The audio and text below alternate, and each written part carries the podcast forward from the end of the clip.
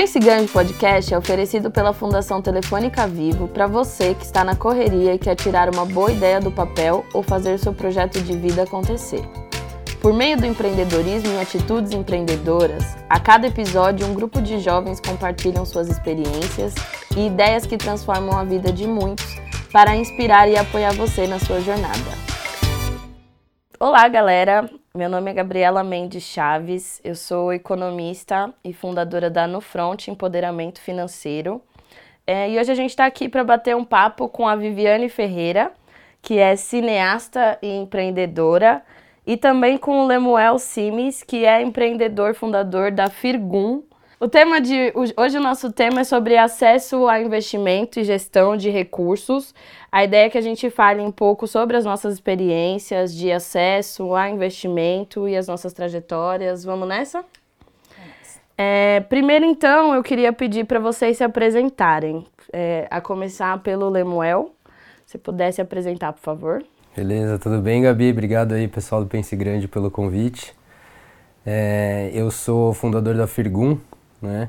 E falando um pouco da minha trajetória, eu é, sempre me preocupei em trabalhar com impacto social, né? É, em sentir que meu trabalho estava sendo útil para alguma coisa, para além de trazer dinheiro para o meu próprio bolso, né? E daí desde a na época da faculdade já trabalhava com projetos de extensão, tal.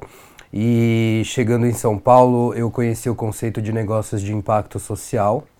E aí nada mais faz sentido para mim hoje em dia é, que não seja o trabalho com os negócios de impacto social. E aí juntei os dois, né? A vontade de promover impacto social com dinheiro e comecei a estudar a questão das microfinanças, né? Que são as soluções financeiras atreladas ao, uh, à base da pirâmide, ao, ao, às pessoas de mais baixa renda.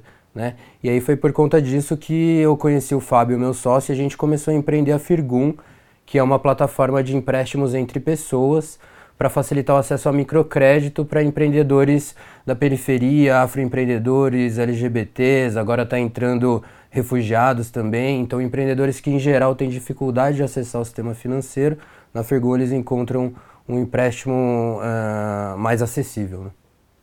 Que incrível! Viviane, é, conta pra gente um pouco como é que é o seu trabalho. Gabi, Ai, bom dia no Frio Paulista. Agradecer o Pense Grande também pelo, pelo convite e dizer que é um prazer estar aqui com vocês, especialmente com você. É sempre bom é, estar diante de uma outra mulher negra. É, tenho um, uma, uma trajetória muito similar à maioria da juventude negra no Brasil. Né? Acho que para se manter vivo, a gente precisa empreender vida há mais de 500 anos nesse país.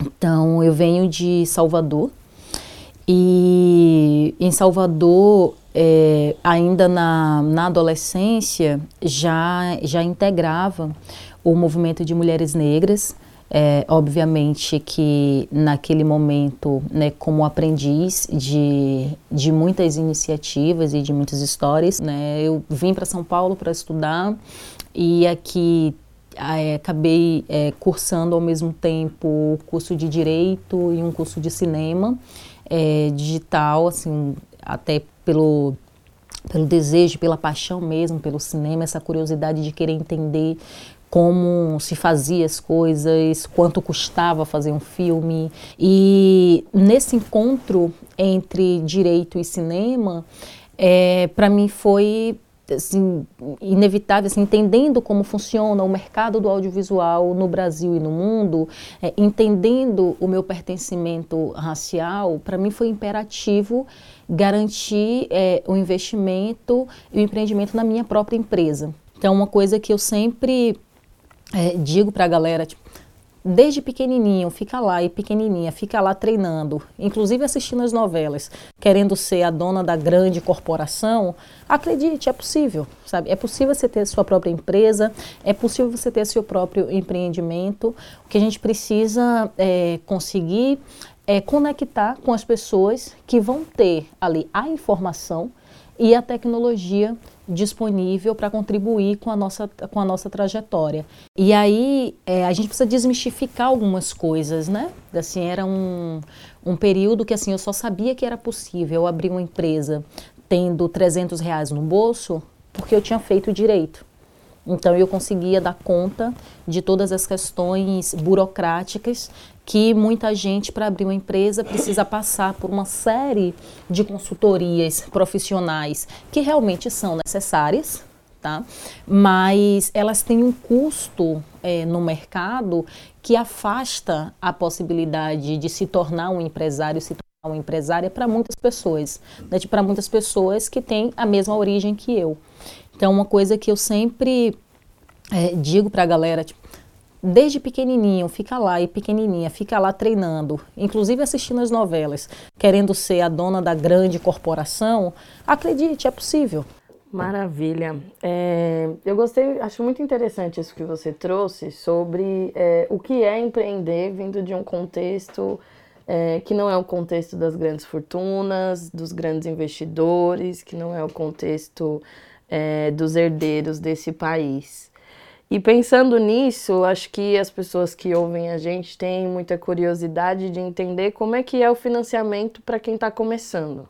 Acho que nós três aqui, em algum momento das trajetórias, é, estávamos sem dinheiro no início.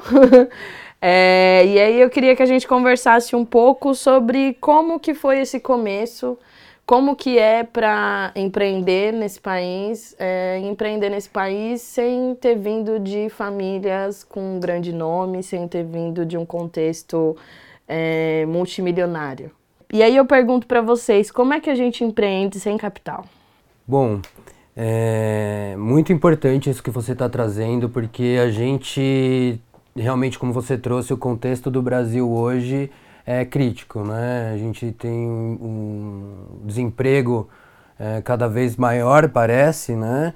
E é, o empreendedorismo ele é uma saída, né? Porque você não consegue é, se empregar e você é, pode ter um talento, alguma coisa que você sabe fazer bem, né? E você pode transformar isso no seu é, empreendimento. Né? A gente tem hoje no Brasil cerca de 40 milhões de empreendedores que ganham até três salários mínimos por mês. Né? É, então acho que é, um, é, é, o público dessa tua pergunta. Né? Você não precisa de muito dinheiro para começar a empreender. Né? É, você precisa identificar aquilo que você é, sabe fazer e aquilo que você é, consegue é, comercializar do outro lado. na Firgum, por exemplo, o, tem, a, tem uma empreendedora que foi financiada pela rede, a Michele Fernandes, da Boutique de Crioula. Né? Ela começou com 150 reais. E hoje, enfim, ela está é, super desenvolvida. Tem outros produtos, ela começou vendendo os turbantes, né? E hoje em dia ela tem vestidos, tem outros produtos, cresceu, se desenvolveu. Eu, como eu disse, eu sempre tive curiosidade é, do financeiro, de entender sobre finanças, né? Então, eu me eduquei financeiramente, né? Isso aí é uma crítica também que eu faço. A gente não aprende educação financeira em lugar nenhum, né? Na, na, escola a gente não aprende. Na no front. É, na, no front a gente aprende. É, mas na faculdade a gente não aprende, daí a gente está formado na faculdade e bate a cara no mundo real, no mundo dos boletos, no mundo do, é, do empréstimo, do financiamento e você do imposto de renda e você tem que aprender na marra tudo aquilo. Né? Então é, eu procurei me educar financeiramente, YouTube foi fundamental para isso. É, e quando eu uh, comecei minha vida profissional assim, eu comecei já a ter, procurar ter uma reserva financeira, né? É, guardar dinheiro, investir dinheiro. E aí quando eu fui sair do, da empresa que eu estava tra trabalhando, teve uma rescisão é, desse contrato. É, e com essa grana eu consegui me manter assim nos primeiros meses. É, e fazendo freelas também de produção de conteúdo para blogs, etc uh, fui ao mesmo tempo tentando desenvolver o meu trabalho na Firgum até o ponto que a gente chegou hoje. E para você, Viviane, como é que foi para você começar com a Odum Produções? É, como é que foi essa questão do capital inicial? Você já comentou um pouco, mas se você puder falar um pouco mais. Cara, a Odum, ela, ela surge assim de uma, é, muito referenciada mesmo, tipo, no, nas formas de, de empreender das mulheres negras, então, olhando muito para as experiências das quitandas e, e, das ganhadeiras, mas também é, linkada com, com a ideia do, do Yunus né, de empreendimento social. E aí, né, pensando que é possível você estar, tá, tipo, no mercado é, privado com responsabilidade social. Então, em 2008, quando a gente fundou a Udum, e aí eu tinha uma sócia, é, minha primeira sócia era Elcimar é, Pereira, assim, Elcimar era da psicologia, do movimento de mulheres negras e atuava com o teatro do oprimido, com as metodologias do teatro do oprimido. Eu vinha do movimento de mulheres negras e do audiovisual, as duas com uma uma trajetória no movimento feminista negro.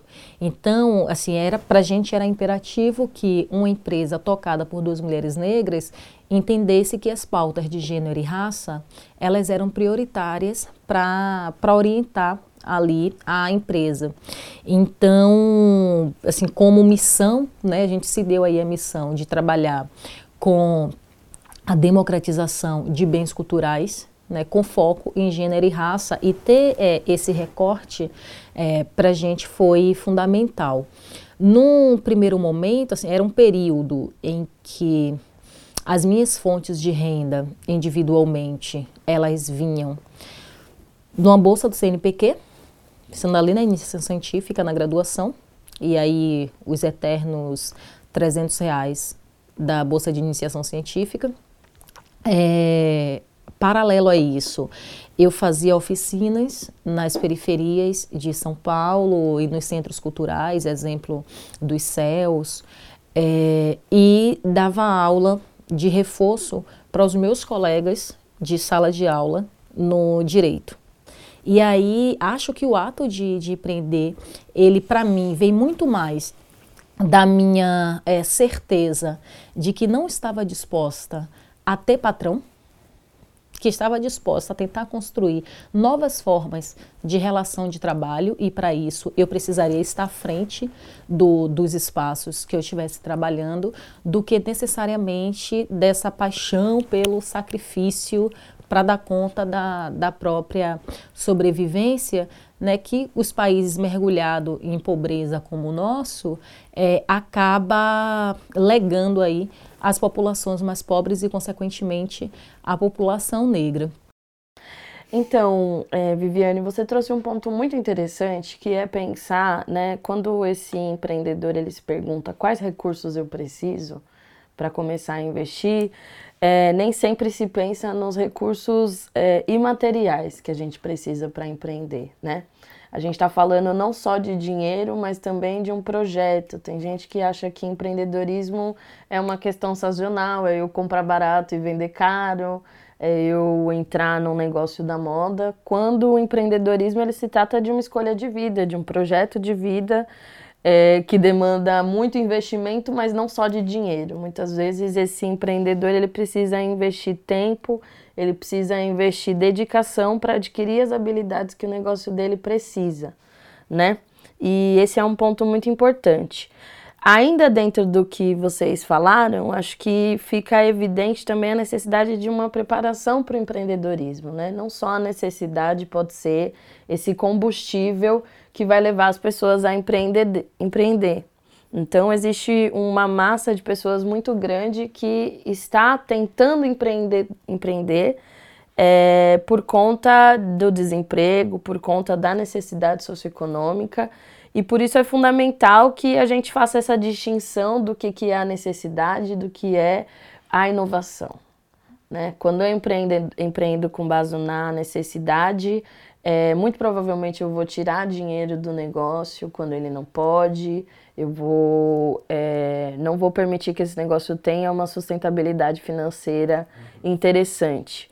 Quando o empreendimento ele é por motivação, por mais que a gente tenha essa questão financeira, você trouxe um ponto muito importante que é que o dinheiro ele tem uma série de nuances e a questão do acesso ela está muito mais ligada a uma rede de contatos, a uma rede de networking, é, e do que efetivamente a você ter ou não um determinado valor na sua conta bancária. A credibilidade ela consegue acessar recursos que por vezes a conta bancária não consegue. Mas a gente tem ao mesmo tempo o racismo estrutural no Brasil que faz com que os empreendedores, sobretudo os empreendedores negros e as mulheres, tenham uma dificuldade muito grande de acesso a esse tipo de crédito, né? E aí, falando de crédito, eu gostaria que a gente refletisse um pouco sobre qual que é o momento para procurar uma solução de crédito para um negócio, qual é o momento de fazer aporte, porque nem sempre, né, você estava falando que começou com 300 reais, nem sempre, naquele momento você não precisava de 100 mil reais, né? Naquele momento você precisava de 300 reais, mais o valor da ilha de edição e do computador, enfim, é, na Firgunda, eu imagino que vocês recebam é, contatos de empreendedores pedindo 100, 200, 300 mil reais, é, quando na verdade talvez não seja esse o valor requerido, né? Uhum. Eu imagino que isso está muito relacionado a uma falta de planejamento e de entendimento do negócio. Então, é, para todos os empreendedores que me procuram, eu sempre falo: gasta o dobro de tempo que você estava planejando no planejamento, porque é muito melhor você fazer um planejamento de qualidade do que perder tempo fazendo tarefas que não vão te levar para o seu objetivo. É, então eu queria ouvir um pouquinho de vocês é, como que pensar, como pensar essa questão da hora do aporte, da hora do investimento. Qual que é o momento que eu posso considerar que eu tenho um fluxo, que eu tenho um produto, que a minha empresa está redonda para eu procurar uma captação de investidor externo, seja de capital semente, seja no empréstimo social, no microcrédito, ou até mesmo num crowdfunding e outras formas de financiamento que existem. Mas como que o empreendedor ele pode é, sentir e entender que esse é o momento da empresa dele? E outra coisa era se vocês podem dar dicas de como pensar esse planejamento no médio e longo prazo é, por conta dessa necessidade que a gente estava falando do empreendedorismo estar tá muito pautado na subsistência, eu vejo muitos empreendimentos que não têm uma visão de longo prazo. Então, são empreendimentos que estão faturando muito dinheiro no curto prazo, um exemplo, as paletas mexicanas, uhum. que durante um período de seis meses fizeram muito dinheiro. Quem abriu uma paleteria mexicana ganhou dinheiro durante seis meses só que por falta de um planejamento de médio e longo prazo, de entender o que, que era aquele produto, a gente tem que pouquíssimas sobreviveram num período de maior que dois anos, certo? Então, é, eu queria que vocês trouxessem dicas, é, até por serem empreendimentos que já estão no mercado aí há um tempo, como é que esse planejamento pode ser pensado por quem está ouvindo?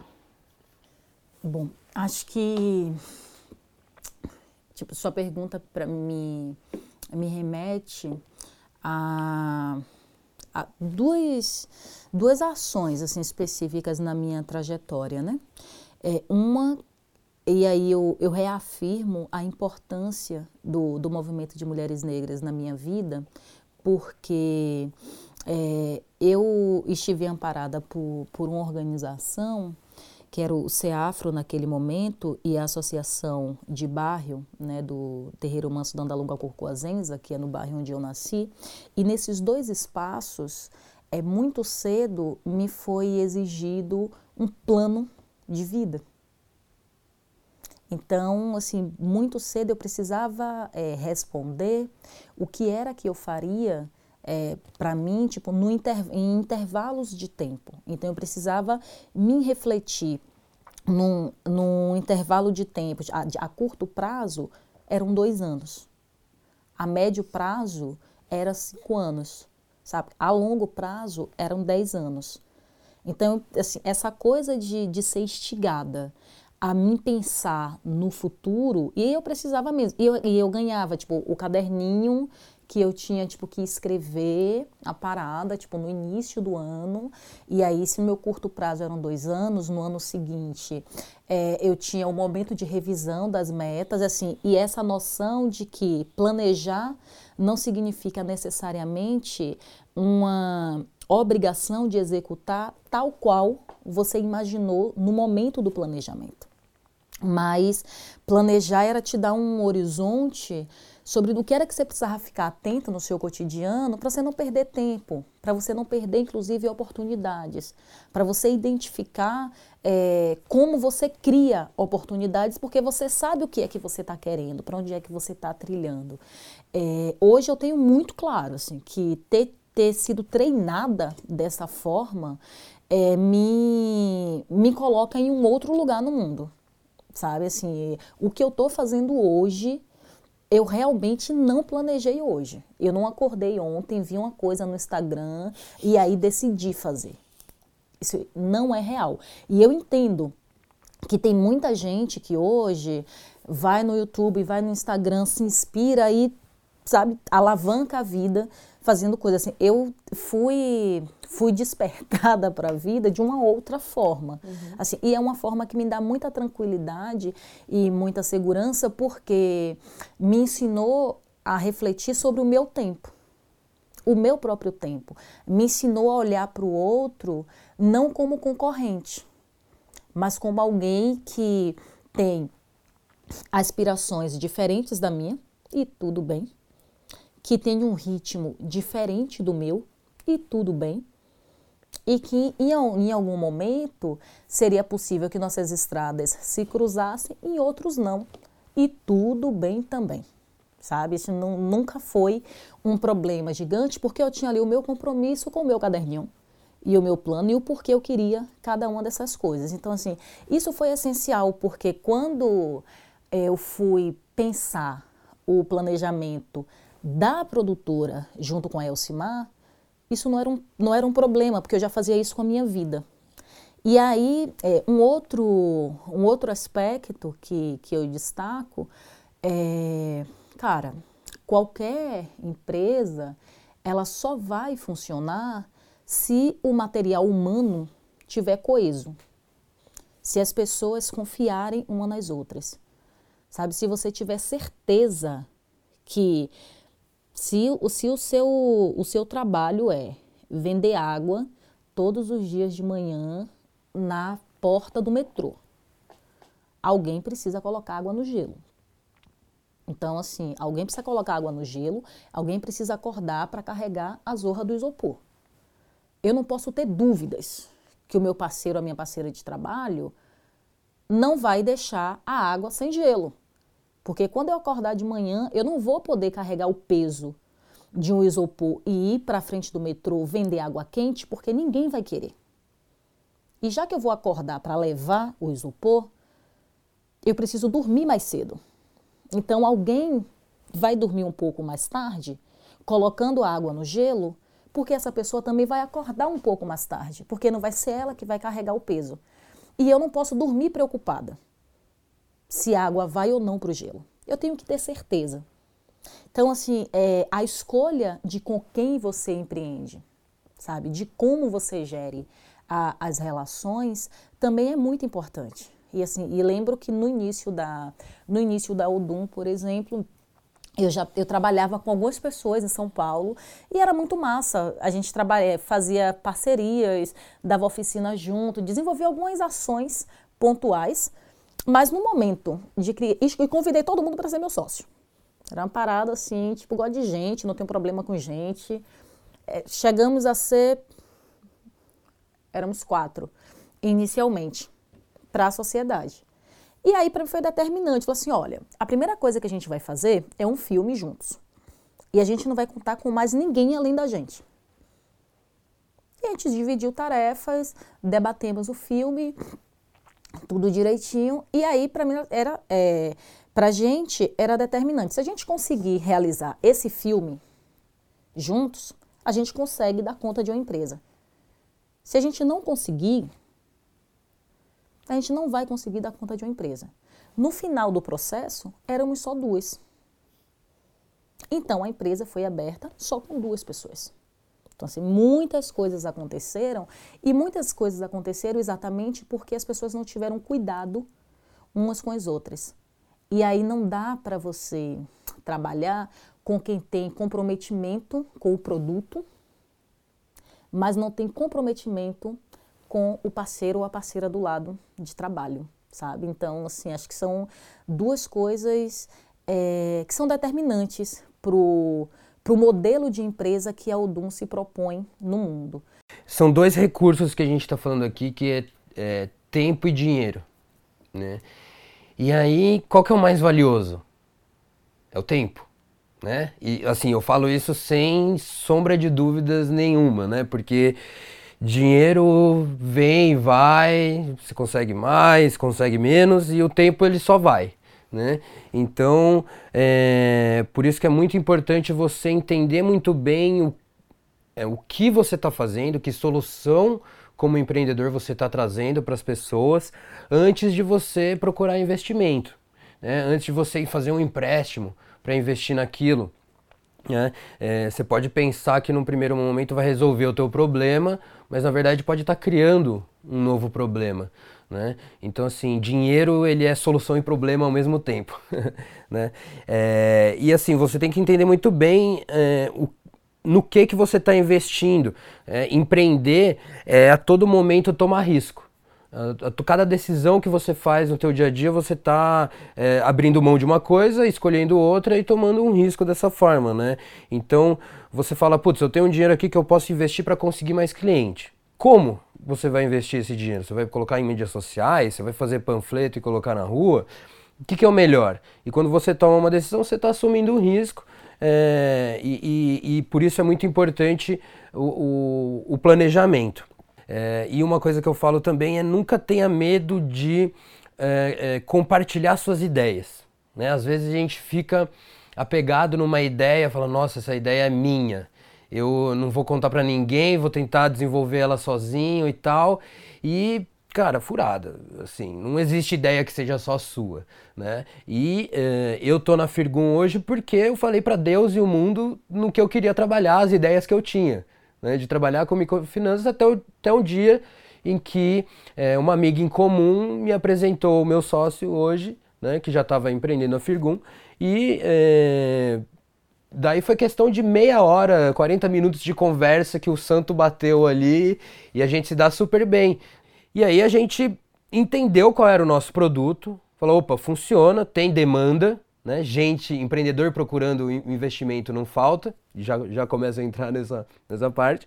E do outro lado, é, a geração millennial, né? Hoje em dia a, a, ecologia, a diversidade são assuntos mais tratados hoje em dia, então as pessoas estão se interessando mais pela questão do impacto social, eu sou otimista nesse sentido, né? Eu acho que esse, esse tema está se proliferando e é, cada vez mais as pessoas vão querer saber onde o dinheiro delas está sendo aplicado de fato.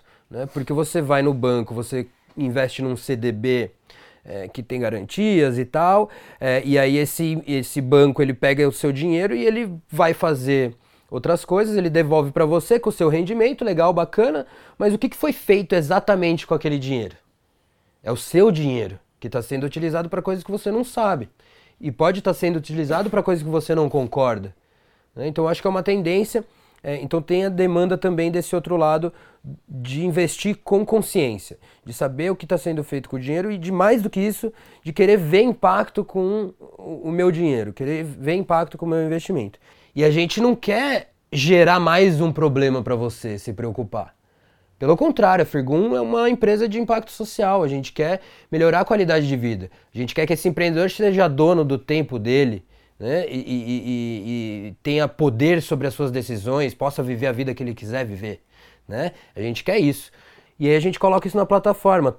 Todo o investimento que o, investidor está fazendo do outro lado tem um rosto, tem uma história de vida. Né? E, e essa humanização também que acaba sendo um diferencial. Eu queria que você me contasse, é, Lemuel, no que que você se inspira, onde que você é, dicas para esses empreendedores buscarem conhecimento do que se trata o empreendedorismo e, outras skills, né? Empreender envolve demandas relacionadas a financeiro, a pessoas, produtos, recursos humanos, marketing. Então, queria que você compartilhasse um pouco o que, que você está consumindo, o que, que vale de dica para esses empreendedores que estão nos ouvindo e quem não é empreendedor também? Algumas dicas, assim, né? Uh, que para começar, como eu disse antes, teste. Né? Você tem que testar a solução antes de investir pesado nisso. Quando você tá já nessa área, aí tem o, o, os três Fs, né?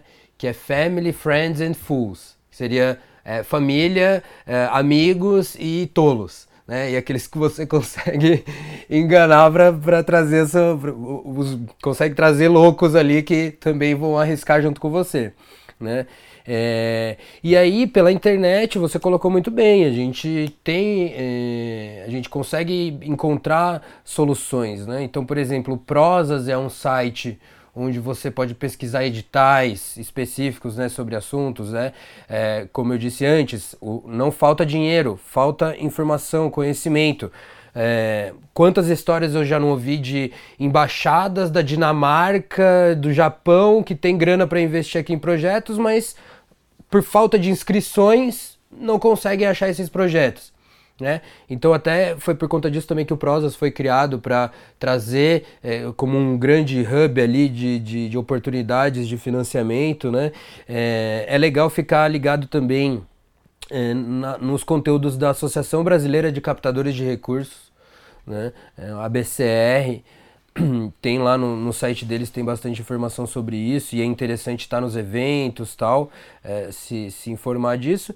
E aí mais específico, dentro da, da área de impacto social, é, das startups de impacto social, a gente tem fundos de investimento é, específicos para essa linha de impacto, que é a Vox Capital, a Positive Ventures, por exemplo, também, é, e a Caviv Ventures, é, a Move Social, são fundos de investimento que trazem, é, isso são alguns que eu estou citando, né? Então, olha só, existem, eles estão por aí, a gente precisa encontrar, a gente precisa entender o que cada um deles valoriza, né? É, e, e, trazer essa informação.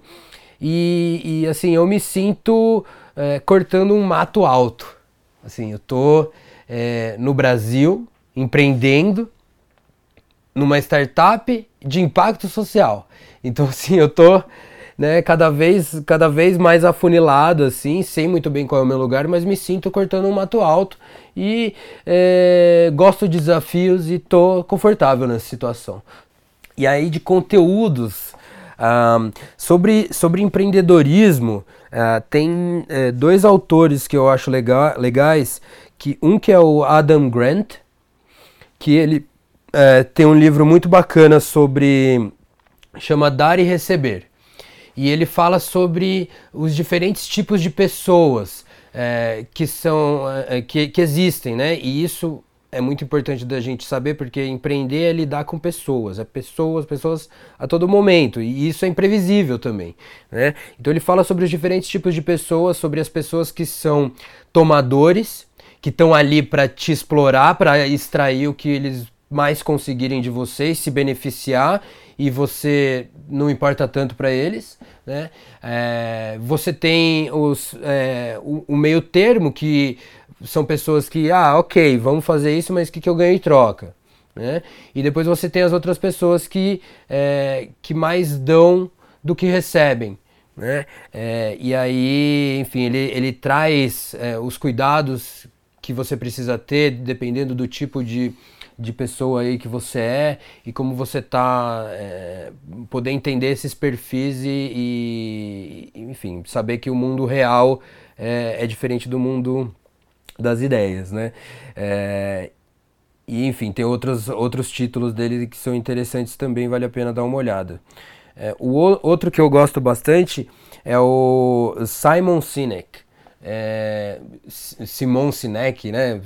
Vai procurar assim, é difícil de, de achar, mas ele é o precursor da, da ideia do Golden Circle, né? Do, do círculo dourado, é, que é essa ideia de você começar o teu empreendimento, o teu projeto, o teu relacionamento, o que quer que seja, no porquê. Né? Você começa no porquê eu faço isso, porque muitas empresas, todas as empresas sabem o, o, que elas fazem. Algumas pessoas dentro dessas empresas sabem como fazem, mas poucas pessoas sabem por que fazem. Né? Então é isso que ele fala, para você começar no porquê, depois você vai para o como eu faço isso, e daí você vai para o que é isso que eu estou fazendo. Né? Então vai muito na linha da, daquela ideia que eu falei antes de você estar tá apaixonado pelo problema, é o porquê né? que você está desenvolvendo em cima e com certeza vai ser muito mais substancial o seu trabalho, vai ter muito mais identidade e as pessoas vão comprar, né? Porque é, é genuíno, porque tem um motivo. Né? E as pessoas se identificam com isso. Uma coisa, uma, pessoas que me inspiram, cara. Tem um cara que me inspira muito, que ele, chama, ele se chama Joan Melé, ou Juan Melé. Né? Ele é um espanhol é, e ele é o precursor do movimento é, Dinheiro e Consciência. Né? É uma rede global é, de pessoas que investem dinheiro com consciência. Né? E é, eu fui numa palestra dele é de chorar, assim. O cara, ele é sensacional. Ele era, ele trabalhava em banco, ele cansou de ver toda a desigualdade, de ver é, o dinheiro concentrado né, num lugar só.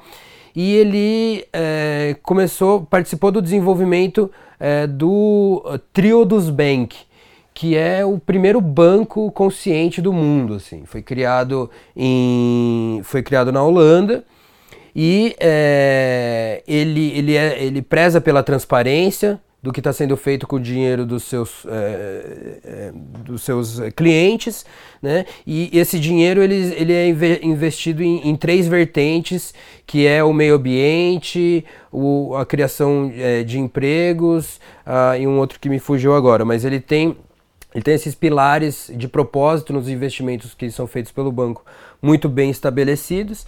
Eles dão um rendimento menor para os seus clientes, mas quando chegou na Espanha, o Trio dos Bank virou um concorrente do, do Santander, sabe? É, e as pessoas estavam saindo dos bancos é, porque o que o, o, banqueiro de hoje em dia ele tem mais medo é de se tornar irrelevante, né? É, então por isso eles também estão tentando pegar essa onda do impacto social tal e tentando se inovar porque as fintechs estão vindo com tudo aí.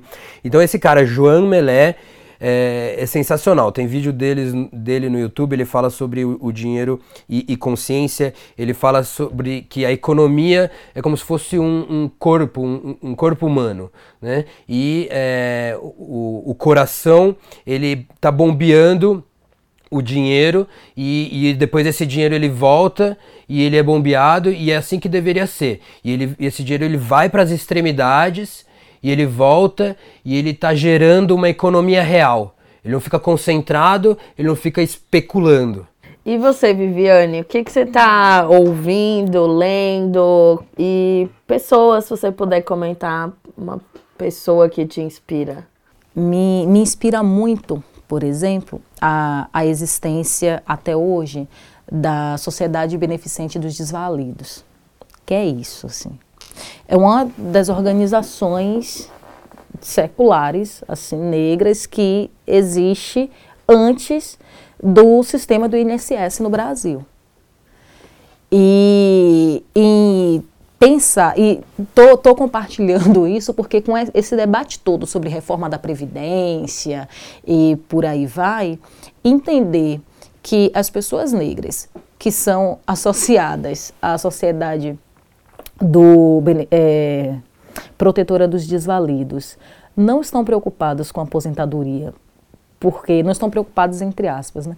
não serão afetadas por essa reforma escrota, porque investiu né, o, o seu dinheiro em um outro lugar, em um outro sistema, sabe, em um, um, outro, um outro tipo de, de pensamento social, tipo, é muito importante. E aí, em nomes, assim, a gente poderia tipo, citar, poderia citar aqui algumas pessoas. Assim, acho que vale muito a pena ficar ligado no que Valdeci Nascimento tem dito nas redes sociais a partir do Instituto Odara de Mulheres Negras. É, vale muito a pena a ouvir e entender as coisas que Eliana Metério tem dito a partir da organização da Rede de Mulheres Negras do Paraná, Simone Cruz, no Rio Grande do Sul, é, Lúcia Xavier, no Rio de Janeiro, Sueli Carneiro, é, Lucinha da Silva, aqui em São Paulo. Então, assim, são, são mulheres, assim, são mentes que têm pensado e refletido sobre é, uma possibilidade de vida mais igualitária em nosso país há muito tempo e que tem muito assim o que o que nos ensinar mesmo assim. no mais é, estreitando para o campo do audiovisual é, eu sempre trago aí como dica assim, mergulhar na filmografia de Zósimo Bubu que ele não, não é o pai do cinema negro no Brasil à toa, sabe? Acho que é, ficar muito atento e atentas ao circuito de cinema negro no país. Então, assim, hoje a gente tem o encontro de cinema negro Zózimo Bubu, que acontece no Rio de Janeiro há todos os anos, há 12 anos. Né? Esse ano acontece no período entre o dia 23 de outubro e 3 de novembro. É um espaço que gosto muito porque reúne produções de África e suas diásporas. Então, vem realizadores e realizadoras do mundo inteiro para o Rio de Janeiro. Se junta a realizadores e realizadoras negras brasileiros e todo mundo consegue ali exibir os seus filmes, conversar sobre os seus filmes, trocar é, ideias e estratégias de sobrevivência e de existência no campo do audiovisual no mundo. E o melhor, não é um festival. Então, ninguém precisa estar é, vivenciar 10 dias com um par sobre a tensão da competição. E aí as pessoas trocam vidas né? Assim, é um, é um lugar que há mais de 10 anos tenho conseguido é, garantir muitos amigos e amigas de vida. Bom, eu vou trazer minha dica, é, vou trazer uma dica na esfera mais cultural. É, pensando aqui no que você estava falando de espaços que mobilizam a gente para potencialidade, o Aparelho Luzia é um espaço que me inspira bastante aqui em São Paulo. É, existem uma série de organizações é, do movimento de mulheres que é, merecem ser homenageadas e que me inspiram muito. É, então, a gente tem a Marcha das Mulheres Negras, a gente tem uma série de organizações de quilombos espalhados pela, não só pela cidade, mas por esse país inteiro. No âmbito musical, eu vou deixar para vocês ouvirem um disco do Emicida, que foi o segundo EP dele, que chama Dons e Cabra e a Revolução Silenciosa. Acho que é um disco muito interessante para a gente pensar é, perspectivas e dilemas desse empreendedorismo que também precisa sobreviver e se manter. Acho que ele faz uma reflexão importante sobre isso. É, e em termos de pessoas que inspiram, assim, eu, eu gosto de trazer a minha mãe e, e as ancestrais, porque são pessoas que, assim, a gente sempre procura exemplo longe, mas a gente tem exemplos muito fortes também dentro de casa.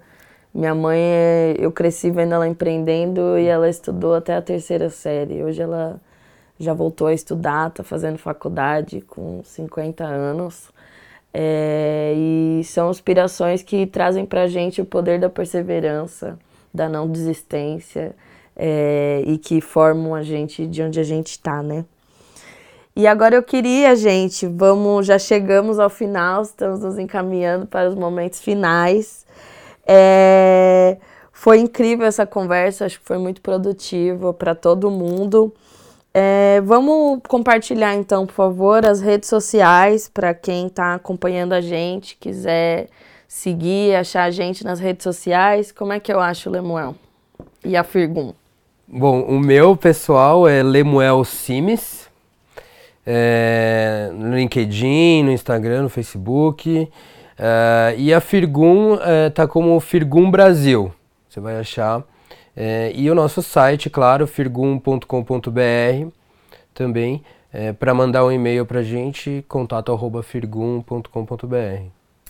Maravilha, muito obrigada. E você, Viviane, como é que a gente acha a Viviane e a Odum Produções? Hum, no Instagram tá oficial Viviane Ferreira. Esse nome de balaio, então são muitas, né? Uhum. Aí a gente garantir a distinção. É, a Odum vai aparecer como Odum Produções. E aí é isso, Viviane Ferreira e Odum Produções, Instagram, Facebook. Uh, tem o site da Odum, que é odum.com.br. E é isso. WhatsApp a gente passa depois. Chama no probleminha. Chama. Bom, vocês conseguem me achar nas redes sociais pelo C Gabriela Mendes, meu Instagram. É, e as redes da No Front é sempre no Front ou no Front Empoderamento Financeiro. É, a gente trabalha com cursos de educação financeira voltado numa metodologia que é para ensinar as pessoas a terem uma melhor relação com o dinheiro. A gente desenvolveu uma metodologia que utiliza o RAP para ensinar economia e finanças pessoais. Então, se tiver o interesse de aprender algumas ferramentas para aprender a ter uma relação melhor com o dinheiro e investir no futuro, né? A gente trouxe uma série de questões aqui, como planejamento de curto, médio, longo prazo, é, e uma série de noções em torno da questão da gestão financeira. É, podem contar com a gente. O e-mail é contato@nofront.com.br. Fiquem à vontade para nos contatar e vamos prosperar juntos, né? Agradecer ao Pense Grande da Telefônica por essa oportunidade. É incrível quando as grandes empresas é, conseguem olhar para a juventude, investir na juventude e oferecer esses espaços para que a gente consiga trazer novas narrativas, novos referenciais, novos exemplos para a gente avançar. Certo, gente? Certo. Valeu, Foi. gente. Vai, Corinthians! O Pense Grande Podcast é oferecido pela Fundação Telefônica Vivo, que acredita no protagonismo do jovem e no poder de transformação do empreendedorismo social. Para saber mais e ter acesso a conteúdos que podem te apoiar na sua jornada, acesse www.pensegrande.org.br.